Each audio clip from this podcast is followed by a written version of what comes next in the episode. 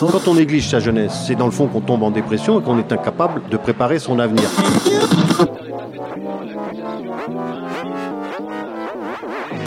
Ça ne veut plus rien dire, lycéens. C'est des merdeux, des cons. Le jeune est tourné vers l'avenir. Mais aujourd'hui, l'avenir ne se tourne plus vers le jeune. Univox, le rendez-vous du monde étudiant sur Radio Campus. Volonté de ne pas avoir d'enfants par conviction écologique, souhait de se lancer dans le zéro déchet, ne plus prendre l'avion, de réduire sa consommation de viande ou encore engagement dans une association, certains et certaines d'entre nous développent des gestes dans leur quotidien pour réduire leurs impacts environnementaux, entre conscience écologique et crainte pour l'avenir. Univox, l'émission citoyenne des radios campus, s'intéresse cette semaine à la vision des étudiants sur notre monde et plus précisément sur l'avenir de notre planète. Et aujourd'hui, c'est Radio Campus Besançon qui prend les commandes et avec au micro Alexis. Bonjour et Amélie, bonjour. Univox. Chez les jeunes de 18 à 30 ans, les problématiques environnementales arrivent en tête du classement des préoccupations devant celles relatives au chômage, selon une étude du CREDOC publiée en janvier 2020. Pour 32% des jeunes interrogés, l'environnement est une préoccupation majeure. Le réchauffement climatique et la disparition des espèces animales et végétales sont notamment au cœur des préoccupations des jeunes. Ils sont une majorité à craindre l'évolution du changement climatique et 60% d'entre eux pensent que celui-ci ne sera pas limité avant la fin du siècle. Ainsi, 75% estiment que les conditions de vie vont considérablement se dégrader dans les temps à venir.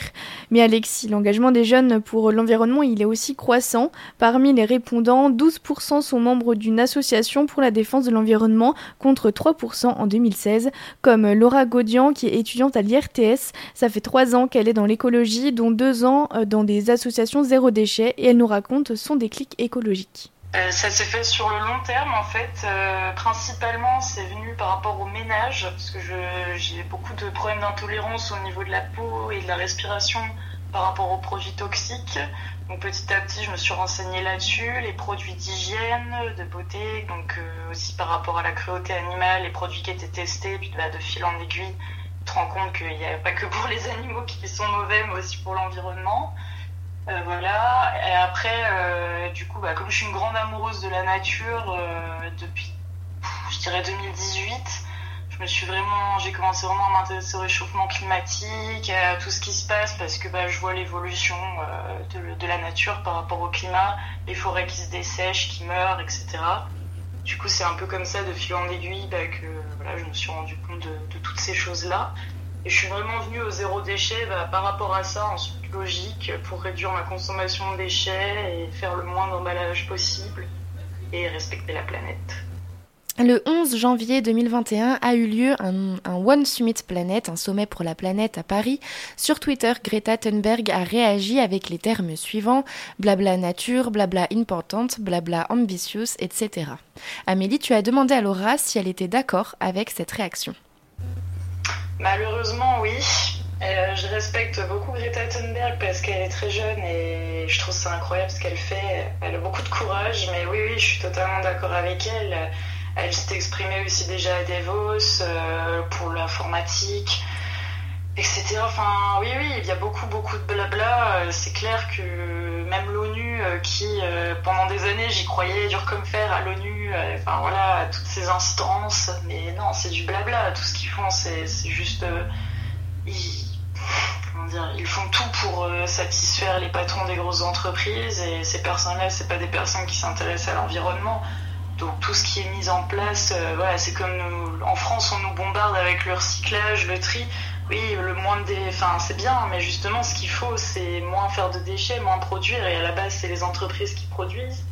Euh, on nous dit qu'il faut faire attention à la consommation d'eau, à l'électricité, mais le problème c'est que c'est des politiques qui pourraient être mises en place en fait vraiment de, d'être moins énergivore.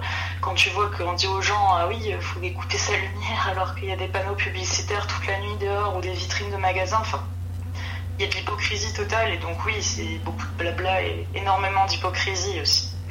Et selon Laura, il n'y a pas de petites actions écolo. Si personne ne fait rien, dans tous les cas, on n'ira pas dans le bon sens. Après, euh, il faudrait qu'on soit plus nombreux et problème, c'est comme ce que disait Coluche euh, en disant il suffirait que les gens n'achètent pas pour que ça arrête de se vendre. Euh, il faudrait qu'on puisse faire tout ça au niveau des, achats, rien que par rapport aux, objets qu'on achète, euh, à la nourriture qu'on consomme, etc. Qu'on fasse tous des petits gestes. Et c'est bien qu'il y ait des gens qui le fassent parce que ça entraîne d'autres gens et tout, mais oui, il faudrait que ce soit beaucoup plus. C'est pas dans la norme en fait. Les gens qui font ça, on n'est pas la norme. On est les écolos, les bobos, les les utopistes. Euh, et le problème, c'est que tant que ce sera pas dans les normes, euh, ça influencera pas les gens qui sont au-dessus. Ou alors si, mais en mode greenwashing, comme on voit actuellement, où t'as beaucoup, beaucoup de greenwashing. Ah oui, euh, cet ordinateur consomme moins que les autres. Oui, cette voiture, enfin électrique, enfin ouais, électrique c'est du nucléaire. Enfin, ça ne va pas dans le bon sens malgré le fait qu'il y ait de plus en plus de gens qui s'y mettent. Et j'espère que ça ira quand même dans le bon sens un jour grâce à ça, mais j'y crois moyennement. Pour terminer, Laura explique qu'elle s'interdit de plus en plus de choses par conscience écologique, notamment celle d'avoir des enfants plus tard. Laura se définit comme éco-anxieuse et nous explique tout ça. Oui, ok oui, plein de fois. Notamment avant j'étais une grande, grande mangeuse de Nutella.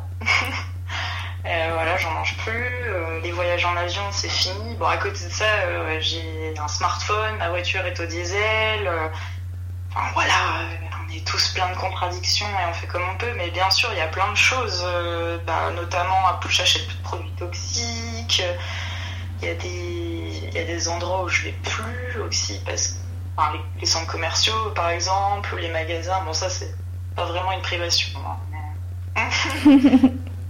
voilà, enfin, oui, il y a plein. Enfin, là, comme ça, forcément, il n'y a rien qui me vient d'autre, mais oui, il y a plein de choses euh, que je ne fais plus par conscience écologique. Je ne veux pas d'enfants, euh, exactement pour ça. Je connais de plus en plus de gens qui voulaient des enfants, qui savaient pas trop et qui maintenant se positionnent du côté bah non par rapport euh, à l'écologie. Et euh, mon copain n'en veut pas non plus par rapport à ça, donc oui, oui, c'est quelque chose qui m'angoisse. Et l'éco-anxiété, oui, oh, bah, j'en souffre énormément, mais comme plein de gens, et surtout les gens qui ont une conscience militante, écologiste, etc. Oui, bien sûr, c'est quelque chose de très pesant. Très très pesant. C'est aussi pour ça que depuis la rentrée, j'étais un peu moins euh, active et tout ça, parce qu'en fait, ça impacte énormément le moral. Et même si bon, bah, j'arrive à prendre du recul, à m'investir jour le jour au quotidien, bah, ça m'impactait aussi pas mal sur mes études, les relations avec les gens. Et oui, bien sûr, l'éco-anxiété a un gros impact sur ma vie. Euh, j'ai pas envie euh, qu'ils vivent dans un monde où il y aura plus d'eau, où il y aura des feux d'incendie, euh, enfin des grands incendies comme c'est le cas actuellement l'été, déjà dans le sud de la France et puis le reste de l'année dans plein de pays et ça va s'aggraver. Le, ouais, le stress hydraulique est une grosse raison aussi. J'ai peur parce que ça va être. Euh, il va y avoir des, plein de conflits au niveau géopolitique, ça va être l'enfer, ça va être la guerre partout, et il va y avoir d'énormes flux de migration, beaucoup de gens vont mourir, beaucoup de gens vont se battre. Enfin, c'est hyper pessimiste, hyper dramatique, mais en même temps, c'est la réalité. Les gens en général n'ont pas envie de l'entendre, donc ils comprennent pas. Puis en plus, il y a ce culte de l'enfant, de vouloir absolument faire des enfants, euh, être marié, avoir la maison, la barrière blanche, le chien et tout. Enfin, donc ils ont du mal à comprendre. En plus, tu leur parles de scénario catastrophe comme ça, ils sont un peu en bout de leur vie et ils veulent pas écouter, mais mais oui, c'est les arguments principaux. C'est que, voilà, à la base, j'en voulais des enfants. Hein. Plus jeune, j'en voulais. Euh, j'adore les enfants, je travaille avec les enfants, mais j'ai pas envie de les élever dans un monde où ils sauront pas ce que c'est une girafe parce qu'il n'y en aura plus, où ils pourront pas aller au bord d'une cascade parce que bah, en aura plus, ce sera voilà, l'angoisse et l'inquiétude tous les jours. Le but, il y aura rien d'autre à faire que d'essayer de survivre et ça va être violent. Franchement, le déclic, c'était un tout, mais je crois que c'est vraiment euh, les vidéos de. Il y a eu une vidéo, une interview de Cyril Dion pour Combini, me semble-t-il, à l'été 2018, où vraiment euh, il parlait bah, voilà, de ce qui allait se passer dans l'avenir, de ce que, tout ce que je viens d'évoquer, en fait. Et c'est en fait en, visualisant ça dans ma tête, ça, plus euh, les séries un peu. Euh, bah, j'ai regardé L'effondrement l'année dernière aussi sur Canal, qui est très bien. Y a les livres de Pablo Servigne. Ouais, ça a été un ensemble en fait, mais. Oui, c'était en fait de visualiser ce futur dont il parlait et de me dire, mais. Horrible. Enfin, la Mad Max, quoi, aussi. Tu vois, des films comme Mad Max ou des choses comme ça où tu te dis, mais c'est pas possible. Enfin, j'ai pas envie d'infliger ça à quelqu'un et Et moi-même, j'ai pas envie de connaître ça en fait. Laura Gaudian termine tout de même sur un message d'espoir et affirme que chaque petit ou grand geste sont importants. Born in the fire, golden waves up on the shore, can't. Burn on the beaches, we. Breathe in the city, said moving much too quickly for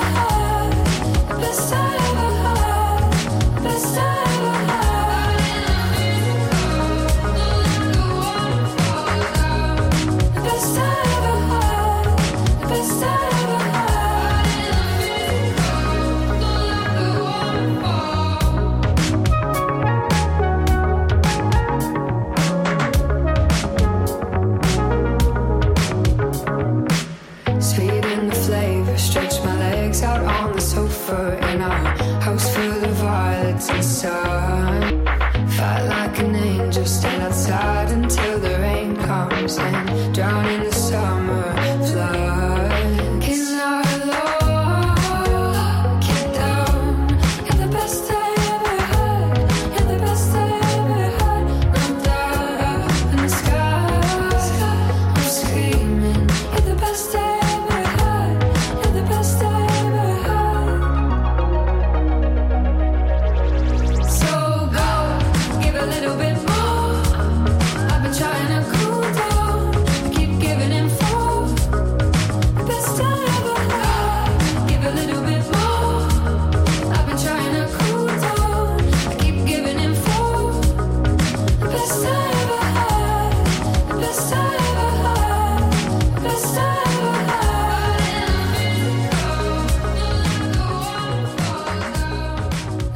C'était le titre Best I Ever Had de Laurel. Vous êtes branchés sur les ondes des Radio Campus. Univox. Univox. Les actions se multiplient, on se souvient notamment des manifestations avant la crise sanitaire portée par Greta Thunberg ou encore des étudiants mobilisés pour plus d'écologie dans les grandes écoles. D'ailleurs, des études complètement spécialisées dans l'écologie, ça existe. Par exemple, en France, il y a quatre licences professionnelles qui forment à l'environnement, dont une à Besançon, la licence professionnelle MINA, métier de la protection et de la gestion de l'environnement. Cette licence délivre un bac plus 3 et est donc réalisable suite à un bac plus chaque année, l'Université de Franche-Comté reçoit 300 dossiers de candidature pour cette formation et seulement 24 étudiants sont retenus. En fin 2019, dans les studios, nous avions reçu Mickaël Cœur d'Acier, responsable de la formation, ainsi que deux étudiants de la promo 2019-2020. Je vous propose donc de découvrir la licence professionnelle MINA. On est vraiment sur le terrain avec euh, bah, des professionnels, donc euh, voilà, ils peuvent vraiment nous montrer euh, ce ce qu'est leur métier. et puis euh, le fait d'être euh, avec notre classe qu'on connaît pas encore beaucoup, bah au final ça nous amène à, à mieux se découvrir et puis euh, mm-hmm. généralement ouais on, on finit super content et, et tous très amis à la fin de ces trois semaines. Alors Eliakim et Jeanne, vous avez des, des, parcours différents, mais aussi une spécialité différente. Alors terrestre et aquatique, dit comme ça, ça peut paraître un peu étrange, mais qu'est-ce que ça signifie et quelles sont les différences justement? Euh, bon, la différence, elle, elle, se fait sur une des écoles terrain. Euh, on, on, avait dit qu'on commençait par trois, trois semaines d'école terrain. Nous, c'est la troisième semaine, euh, c'est là où on va se séparer entre terrestre et aquatique d'une part, et d'autre part, euh, ça va aussi être au niveau des, alors du contrôle continu, que qu'on va avoir des petites différences. Euh, sur les notations, il y a certaines choses qui vont qui vont être que pour les aquas, d'autres que pour les terrestres. Donc ça situe surtout là. Après, euh, ça nous empêche pas, par exemple, sur nos projets études, que quelqu'un qui est en terrestre travaille sur une problématique euh, aquatique. Même au niveau des stages, c'est pas c'est pas incohérent non plus. Euh, voilà, c'est pas c'est pas fermé non plus quoi. Il y a aussi une partie où il y a donc dans les disciplines enseignées droit de l'environnement, système d'information géographique, de mhm. l'anglais, de la communication et écologie des populations et des communautés. Descripteur statistique aussi, il y a un petit peu Ouais, il faut être un peu maths. voilà, disons le mot, il y a des maths. Quoi. Oui, oui, il y en a. Euh, c'est important d'avoir euh, cet aspect euh, théorique fort quand même? C'est plus qu'important pour moi, c'est fondamental. C'est vrai que c'est quelque chose, c'est un message qu'il faut faire passer auprès des étudiants qui sont, c'est vrai, très très attirés par les écoles terrain. On est la licence professionnelle de ce type-là qui propose le plus d'écoles terrain. Et ça fait une des attractivités de la licence Promina. Après, c'est vrai qu'il faut avoir des bases théoriques en écologie. Et donc, on va emmener ces bases théoriques au moment des, cours de la période septembre-février. Certains étudiants sont très réceptifs, des fois certains le sont un peu moins, mais euh, c'est vraiment quelque chose d'extrêmement important. Et puis on parlait des aspects statistiques. Alors même si c'est vrai qu'on n'a pas d'exigence poussée en statistique, il faut savoir que on fait de la quantification. Donc on va essayer de quantifier finalement une qualité la qualité d'un écosystème. Et donc à partir de là, à partir du moment où on quantifie les choses, effectivement, on va avoir à utiliser des approches de quantification qui peuvent être mathématiques et le plus souvent statistiques. Oui, je voulais juste euh, réagir. Vous avez dit euh, en avril quand les oiseaux chantent. Euh, donc ça veut dire que vous, vous pouvez, enfin à, force, vous savez un petit peu aussi l'évolution et, et l'état de l'évolution de, de notre écosystème? Ah, tout à fait, tout à fait. Hein. alors c'est une en fonction des, spécialisations que vont choisir les étudiants, une des compétences, ça peut être à un moment donné de s'intéresser au peuplement d'oiseaux, donc euh, d'apprendre à identifier les différentes espèces, notamment au champ. On ne fait pas ça qu'à la vue, on peut se servir de jumelles bien sûr, mais il faut aussi apprendre à les identifier au champ. Et tous ces suivis-là servent aussi justement à euh, voir quelles sont les évolutions. On, on a longtemps, enfin, eu des questions à ce niveau-là. Euh, il y a des articles récents, et je, on a même beaucoup, ça a été relayé à la radio et à la télé, sur le déclin des oiseaux euh, mmh. actuellement, alors en France, mais pas que en France. Mmh. Et finalement, c'est ce type de suivi qui permet de documenter ça. Et de voir qu'on a eu une diminution pour certaines espèces spécialisées de 30 à 40% donc vous, on conseille cette formation euh, surtout à des passionnés, des gens qui ont un, un, premier bagage, quand même une formation en biologie s'impose? Oui, quand même un peu. Euh, oui, ou, du moins dans un métier. Ah, Petite formation naturaliste. formation minimum. Dans un taxon au moins. Oui, il y en a qui, ont, qui viennent de fac de bio, d'autres qui viennent de GPN, mais dans tous les cas, euh, on est quand même Enfin, je veux dire, on peut pas arriver de n'importe où non Des bases d'écologie. À de très rares exceptions, la mm. plupart des, euh, des étudiants de l'LP sont des biologistes, on va dire.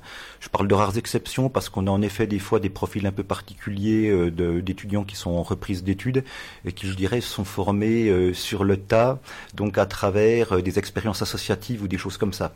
Mm. Et c'est justement quand je parlais d'un dossier convaincant également tout à l'heure, l'objectif il est là aussi, c'est de réussir à, à nous convaincre qu'on a l'envie parce que c'est quelque chose d'extrêmement important dans ces métiers-là. Euh, des métiers qui euh, attirent de plus en plus, on disait 300 candidats. Euh, est-ce que chaque année vous avez constaté, vous, Monsieur Cardassier, plus de candidatures?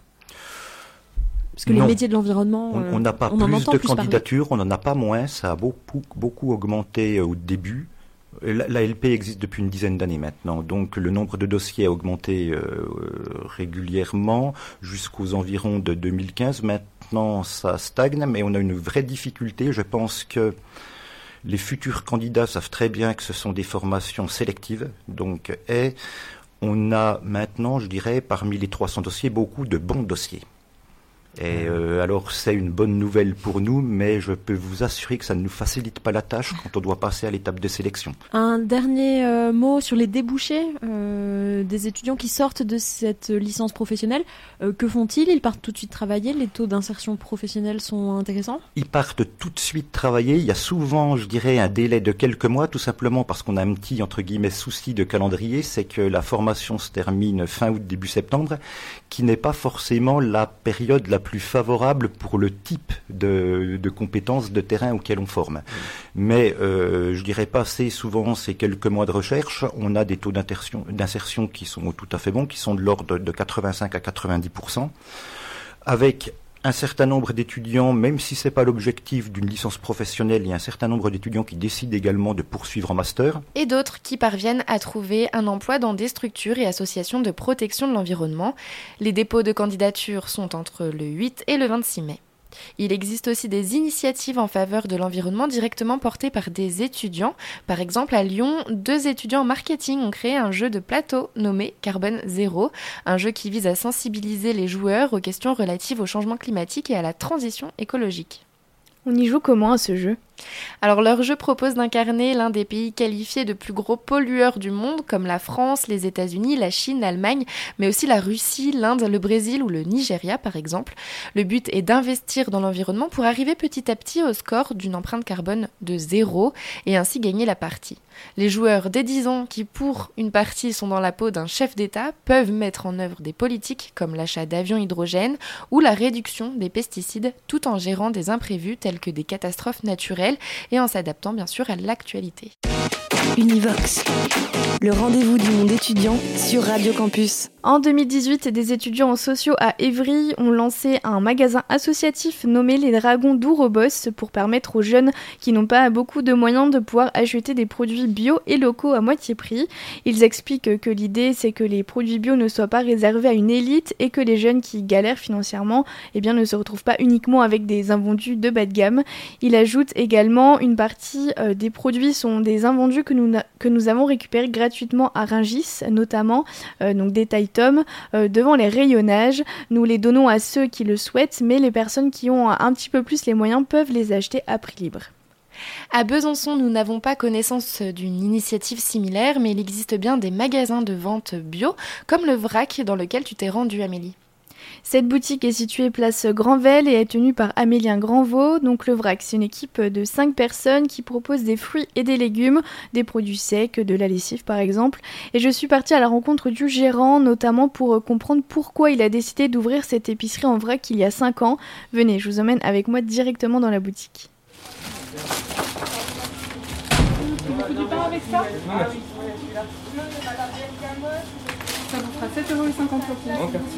Vous avez la carte client Alors au départ, euh, on pouvait pas, il y a quelques années, parce que maintenant nous ça fait 5 ans qu'on existe, on pouvait pas faire ses courses 100% euh, euh, vrac dans un magasin.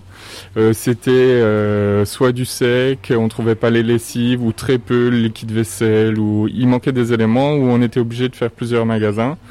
Donc du coup, euh, j'ai décidé de centraliser le maximum de produits euh, en vrac dans l'épicerie. Nous, le déclic, c'est que j'en avais marre de sortir les poubelles en fait.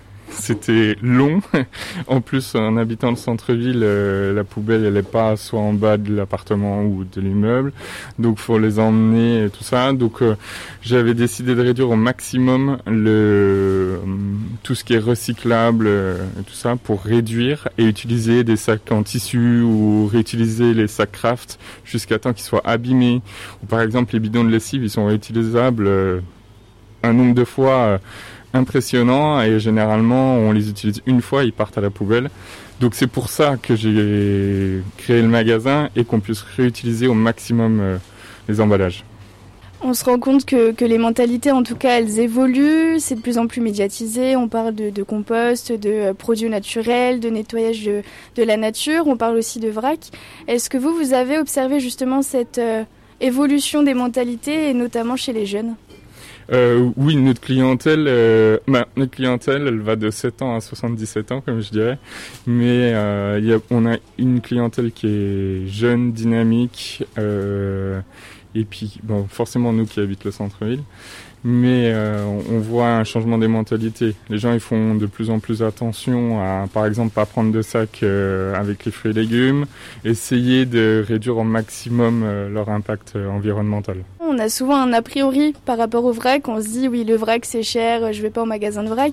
Qu'est-ce que vous auriez envie de dire justement à ces étudiants et à toutes ces personnes qui le pensent? Dans un magasin vrac, il y a tous les prix.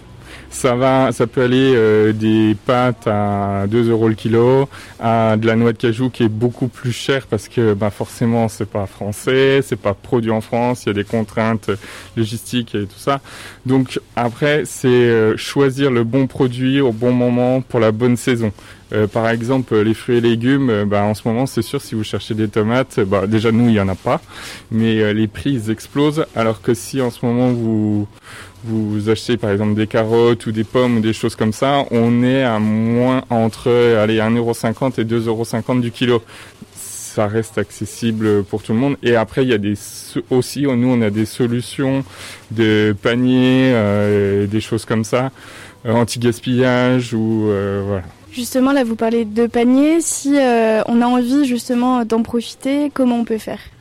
Nous, on passe par l'appli Phoenix. Je sais pas si Et en fait, tous les jours, on met euh, une dizaine de paniers qui sont, c'est soit des légumes euh, qui sont à transformer euh, où il en manque un bout, voilà, qui ont été abîmés pendant le transport, soit sinon des légumes déclassés. Par exemple, le, producteur il peut pas les vendre, donc nous on les met sur l'application. Et par exemple, pour vous donner une idée, ça fait, bah, un panier qui vaut 20 euros en magasin, sur l'application on le vend 10. Donc ça fait 50% euh, de remise.